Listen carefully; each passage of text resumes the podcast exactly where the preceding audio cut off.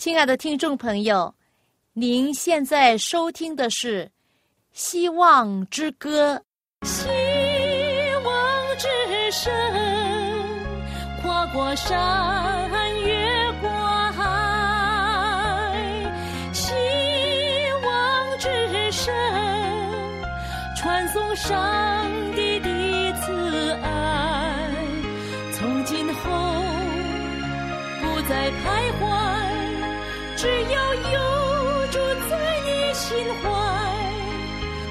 今后不再是我应有主赐给的希望。听众朋友您好，现在又是我们希望之歌的节目时间，我的名字叫肖阳，欢迎您。现在呢？跟我在一起的今天呢，不是晶晶哦，而是他的朋友伟伟。大家好，伟伟，谢谢您跟我一起在这节目之中有份。那首先呢，我讲到一个故事给你听哈。有一位大概三十多岁的女士，她因为谋杀了两个人哦，就被判决了终身监禁。在没有定案的一年前。有一位教会的牧师，还有其他的基督徒朋友去拜访他，去鼓励他，为他祷告。他渐渐相信了上帝，相信上帝的爱是无条件的。后来啊，他说：“上帝每天教导我，使我的信心成长。虽然现在我处在人生最恶劣的环境中，我的内心深处却涌出无限的喜乐。”后来呢，在。最后的判决的那一天呢，他的呃牧师啊，还有他的家人都来到法庭来听审，宣布判决之前，他们都分别讲话，叫全法庭的人都能够听到，他们是无条件的爱他。当然呢，他希望不至于终身被监禁在牢房里面。但是判决的那天晚上。他用电话来对牧师说：“他说我知道上帝在我旁边。”那牧师就问他：“面临这个呃判刑哈，将在牢房里度过漫长的岁月，你有什么计划呢？”就问他。那他就说啊：“他要用时间来向那些女囚犯来宣讲上帝的爱。”和乐意的接受他们赦免他们的过犯。他说啊，他的父母亲对他也是好像上帝这样对他无条件的爱他。我们知道这位女士，她身处在牢房里面，要度过终身呢，这样长的岁月，这样恶劣的环境，这样严峻的考验，她需要的就是要信靠上帝的心。那现在呢？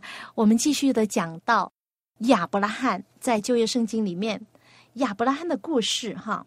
哎，伟伟，我要问你，亚伯拉罕他有个儿子叫什么？以撒。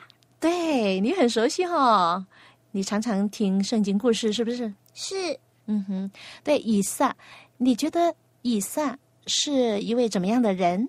很听话。嗯，很听话，很顺从。他也听上帝的话，也听他父亲的话，哈。所以呢，在这个故事里面呢，我们会突出，我们会着重的讲到亚伯拉罕的信心，还有以撒的顺从。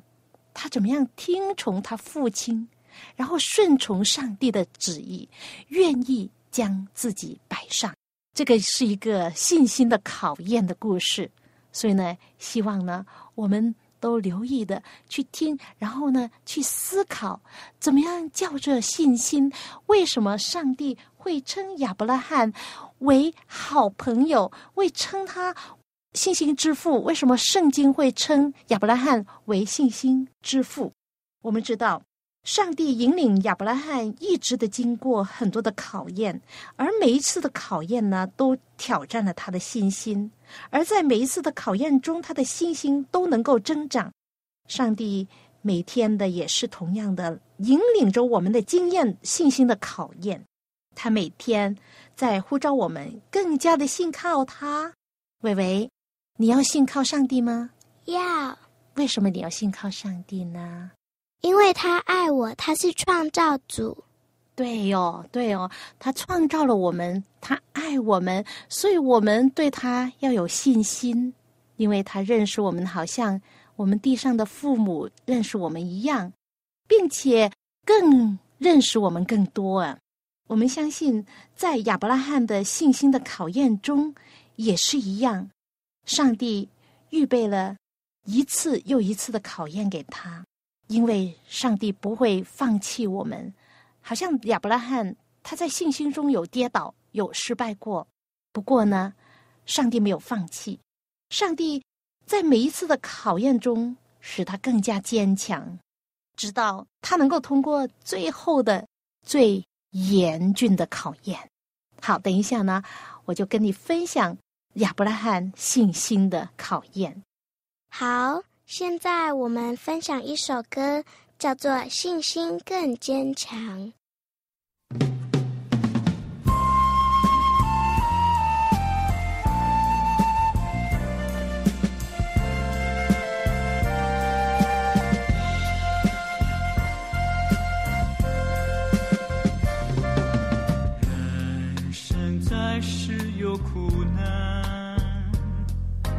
在耶稣里有平安。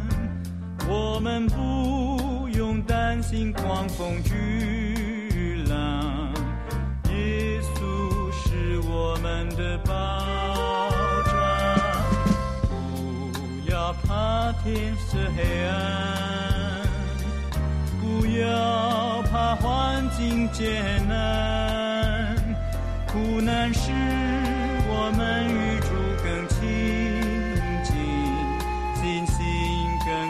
更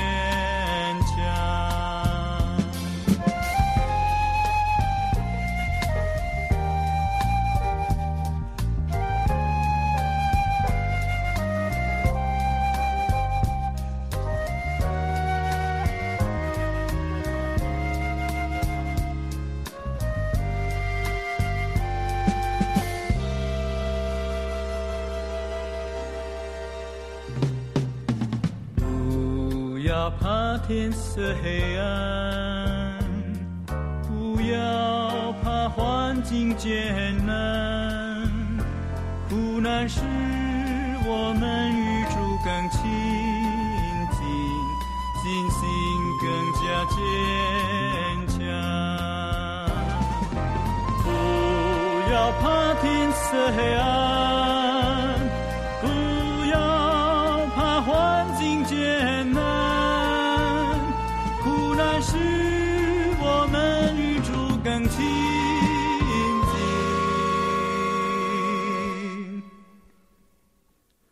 心更加坚强。信心更加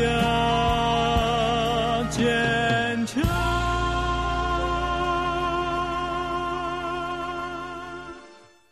希望我们都有坚强的信心，而且这个信心是在主里面更加的坚强。接着，我们信心得到考验的时候，我们的信心就会坚强起来了。亚伯拉罕将近一百岁的时候，上帝向他再重复应许，赐给他一个儿子，而且呢，声明呢是他的妻子莎拉所生的儿子。才是上帝所应许，而且是来承受他的产业的一位亚伯拉罕呢。当时呢就很不敢相信，因为他已经这么老了，而且他的妻子也九十岁了，根本没有可能再生小孩子。所以呢，当萨拉在帐篷里面听到主说的啊，你的妻子呢，明年呢会。替你生一个儿子，那他就笑起来。然后呢，主就说：“为什么莎拉会笑？”他说：“啊，我没有笑啊，这样子。呃，上帝知道我们每一个言行哈，所以上帝就说：你不要不相信，明年这个时候你就会给亚伯拉罕生一个儿子哈。然后呢，就说：呃，对亚伯拉罕说，你的妻子夏莎拉要给你生一个儿子，你要给他起名叫以撒。我要与他坚定所立的约。以撒的出世，真的使亚伯拉罕和莎拉的帐篷充满了喜乐，因为他们最大的希望，经过一生的等待，这才实现了。孩子以撒渐渐长大成人，这时候亚伯拉罕正住在别是巴，环境顺利，享有盛名，他极其富足。当地的酋长们都尊他为强大的王子，他所有千千万万的牛羊都散布在他帐篷附近的平原上，在他周围支搭着他随从的帐篷，都是他那数以百计的忠心的仆人所住的帐篷。那所应许的儿子以撒已经在他身边长大了，上天似乎因他的呃生活中的忍耐。等待那迟迟而获的希望，给他有这么丰厚的福惠。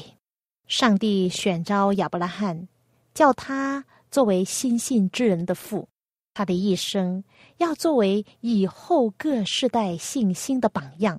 所以呢，上帝要使亚伯拉罕达到最高的标准，就叫他再一次受试验，也是。历来人所遭受最严格的试验。有一天晚上，在一个异象中，上帝命令亚伯拉罕起身往摩利亚地去，在指定的山上，将他的儿子献为燔祭。燔祭就是一种火祭。这命令中所用的字眼，使得亚伯拉罕的心痛苦万分。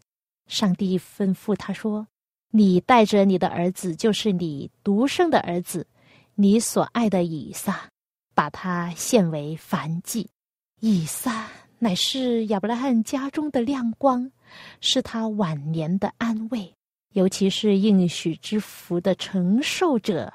如果这样的一个儿子因为遭遇意外或者是疾病而死，”已经足以使这位痛爱他的父亲心碎了，更何况他要奉命要亲手把他的儿子杀了，好像就杀一只羊羔一样。那这似乎呢是一件最可怕而不可能的事。你可以想象哈，撒旦也在旁边示意他：你可能是听错了吧？因为上帝的诫命说。不可以杀人，所以上帝绝不会叫你做出这样的事来。亚伯拉罕在疑惑和痛苦之中，就匍匐在地上祷告。他从来没有这样恳切的祷告过。他求上帝再给他一个确证，来表示一定要他履行这可怕的任务。他想起上帝曾经差天使向他显明毁灭索多玛的旨意。而那位天使也曾经带给他生这儿子以撒的应许，于是呢，他就去那个地方，希望能够遇见天使，希望能够领受另一种的指示。但是他没有看见天使。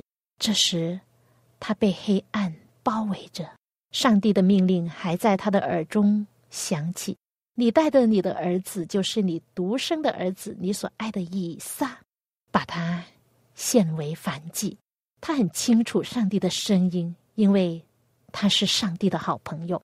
这个命令，他是不是要顺从呢？是的，经过挣扎，他终于顺从了。他不敢拖延，天快亮了，他就必须要启程了。于是呢，他回到帐篷，叫醒了以撒，告诉他，上帝命令他们到很远的一座山去献祭。以撒过去曾经同道的父亲时常在那些标记着他们漂流生活的祭坛上献祭，所以呢，亚伯拉罕这样呼唤他，他并不为奇。于是呢，他们就立刻的准备出发，把柴火预备好，准备了驴，然后他们就带着两个仆人就出发了。当时父子俩。静静的并肩而行。亚伯拉罕一路默想这痛心的秘密，就无心说话。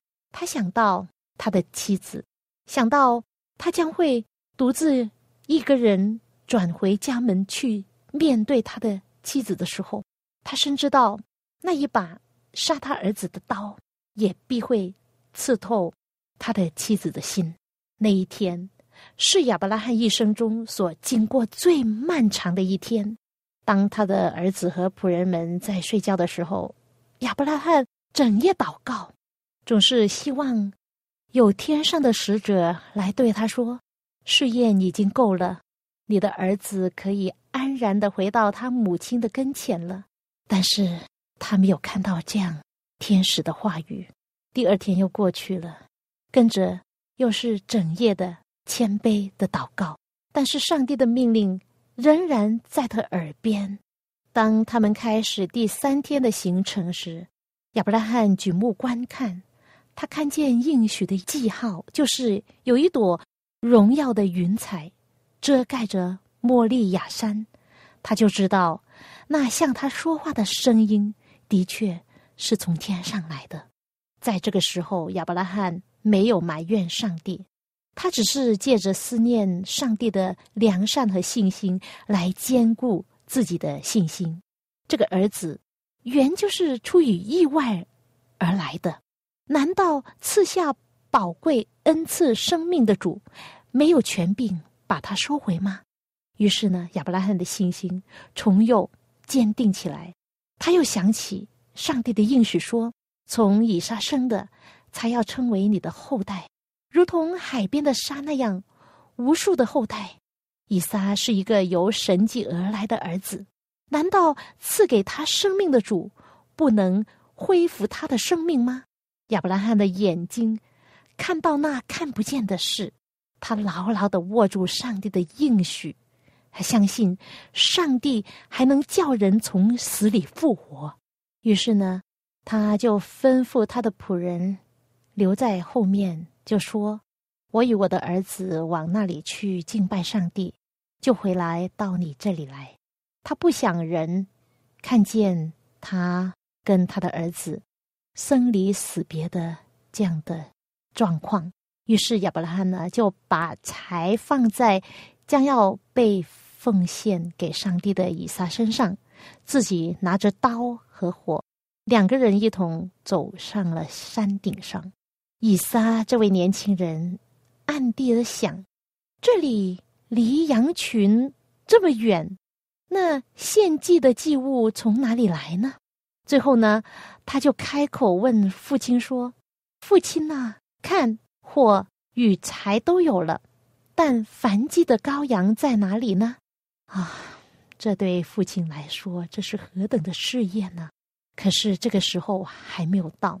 现在他还不能告诉他，于是他说：“我儿啊，上帝必自己预备做燔祭的羔羊。”于是呢，他们就在指定的地方筑了坛，摆好了柴。于是这位父亲带着颤抖的声音，把上帝的信息告诉他的儿子。以撒从小就很顺从他的父亲。